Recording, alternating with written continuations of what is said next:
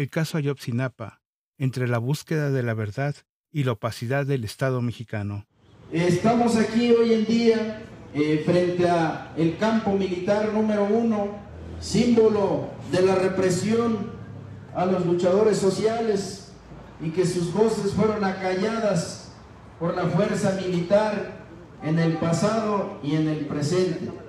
Pero también nos encontramos aquí para exigir la información que está en los archivos militares y que tiene que ver con el paradero de nuestros 43 compañeros.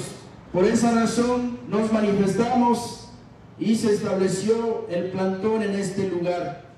Durante cinco años de promesas, las dudas que rodean el caso Ayotzinapa y la incansable búsqueda de la verdad se han profundizado. La nueva narrativa oficial presentada por el Gabinete de Seguridad del Gobierno Federal aumenta la desconfianza.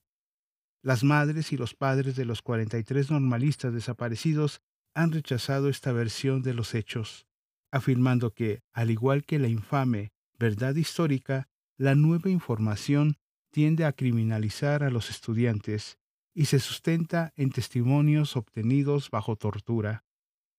La nueva narrativa difundida por el gobierno ha sido señalada por una omisión particularmente llamativa, la ausencia de cualquier mención al ejército mexicano en los acontecimientos que rodean la desaparición de los estudiantes. Según los padres y madres de las víctimas, esto representa un intento de distorsionar la realidad y desviar la atención pública lejos de posibles responsabilidades militares en el caso. Aquí estamos, ¿verdad?, en, una puerta del ejército mexicano. Este gobierno que quiere resolver o se comprometió a resolver, ¿verdad?, nuestro caso con esa buena voluntad, pero miren, seguimos ya, falta poco por cumplir su sexenio y no tenemos verdad ni justicia. Lo que tenemos es la resistencia acá atrás de nosotros. Según los padres y madres de las víctimas, esto representa un intento de distorsionar la realidad y desviar la atención pública lejos de posibles responsabilidades de los militares en el caso. Pero estamos convencidos de que convocar en este lugar es una manera simbólica y contundente de reiterar que hay información que el ejército no ha entregado y que los padres y las madres continuarán con esa demanda. Segundo, como lo dijo muy bien don Mario, el rechazo tajante a este documento que se ha difundido en redes sociales titulado Narrativa de Hechos generada por el Gabinete de Seguridad. Hoy el Gabinete de Seguridad no es otra cosa más que la caja de resonancia de las Fuerzas Armadas y este documento lo refleja porque como dijo don Mario, criminaliza de nuevo a los estudiantes, especialmente en la persona de nuestro joven desaparecido Bernardo Flores Alcaraz, porque retoma testimonios ya excluidos que se obtuvieron bajo tortura y que consideramos poco fiables, porque retoma información proveniente únicamente de estos pantallazos de WhatsApp que consideramos poco confiables y porque también diluye todo el contexto criminal de Iguala que hoy conocemos bien por los chats que obtuvo eh, las autoridades estadounidenses y que muestran la corrupción con el narcotráfico de autoridades municipales, estatales y federales, incluidas los elementos del ejército mexicano. El reclamo de los padres y madres es claro y directo. Exigen la retirada de esta información gubernamental para evitar sembrar dudas sobre la verdad que persiguen incansablemente. Para ellos y ellas, la clave reside en obtener información sobre el papel del ejército en los trágicos sucesos de Iguala, un aspecto que ha evitado la claridad durante años. Por eso se rechaza este documento que no sabemos cómo se confeccionó, que no recoge el trabajo de la COBAG en estos años. Y por eso también, como decía don Emiliano, dado que el informe presentado por el subsecretario Encinas no recoge estos elementos que se han enumerado, los padres y las madres de ese reporte quieren quedarse y destacar dos elementos. Primero, el reconocimiento a que hubo una junta de autoridades del más alto nivel eh, y que ahí fue donde se decidió cerrar de forma precipitada el caso con una versión carente de suficiente prueba científica, que fue la del basurero de Cocula, y que en esa junta de autoridades se encontraban eh, los funcionarios de más alto nivel de la anterior administración que aún hoy no han rendido cuentas.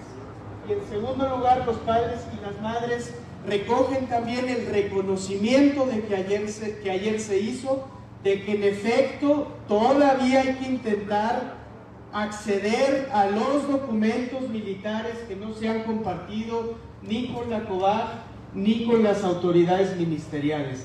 Ya lo hemos precisado en varias ocasiones, en esencia se trata de todos los folios consecutivos generados durante 2014 por el Centro Regional de Fusión de Inteligencia en Iguala y de todos los documentos y elementos digitales generados por la presencia militar en la normal en este esquema ilegal de infiltración que mantenía la normal en 2014 y que hasta la fecha no se ha dicho que haya cesado en el presente. Este nuevo episodio en la historia del caso Ayotzinapa subraya la continua lucha por desentrañar la verdad detrás de la desaparición de los 43 muchachos. Las discrepancias entre la narrativa gubernamental y las demandas de los padres arrojan sombras de duda y complicación sobre el caso, que ha estado marcado por acusaciones de encubrimiento y opacidad. Mientras tanto, en una entrevista realizada por John Gliber a Omar Gómez Trejo, ex titular de la Unidad Especial de Investigación y Litigación por el caso Ayotzinapa, revela cómo la investigación ha estado marcada por lo que él describe como una decisión de Estado. Esta decisión, según el testimonio de Omar Gómez Trejo, permitió la cancelación de órdenes de aprehensión en contra de militares y la rápida elaboración de una carpeta para judicializar al ex procurador general José Murillo Caram, conocido por la verdad histórica. A pesar de que llevamos nueve años de ese sufrimiento, de este dolor, sin saber, sin tener ninguna explicación de parte del gobierno. Esa lucha que no vamos a descansar, no vamos a quedarnos en casa sabiendo que no nos da ninguna respuesta. Agradecemos a todas las organizaciones que nos apoyaron con los alimentos en este plantón. Nosotros vamos a seguir con el apoyo de todas esas personas para que sepamos la verdad. Es un sufrimiento de estar aquí sufriendo fríos, hambres, y todo no tenemos solución, pero nosotros como padres vamos a seguir en esta lucha. En medio de esta lucha por la verdad y la justicia, las voces de los padres y madres de los estudiantes desaparecidos siguen siendo una fuerza impulsora para arrojar luz sobre este caso que nos ha conmovido. En estos últimos sucesos del caso Ayotzinapa nos recuerdan que, aunque el tiempo avance y las narrativas cambien, la búsqueda de la verdad y la justicia siguen siendo una lucha necesaria para aquellos que exigen respuestas sobre lo que sucedió con los 43 normalistas desaparecidos. Suspendemos este plantón, nos retiramos, pero estamos pendientes en espera del cumplimiento de esa instrucción presidencial a efecto de que se entregue en lo inmediato la información que está en los archivos militares y que el compañero Santiago ha descrito de manera puntual y exhaustiva. Efectivamente no sabemos qué contienen esos folios de la información que está en los archivos militares. Informó Quino Estamos seguros que está relacionada con el paradero por dos situaciones.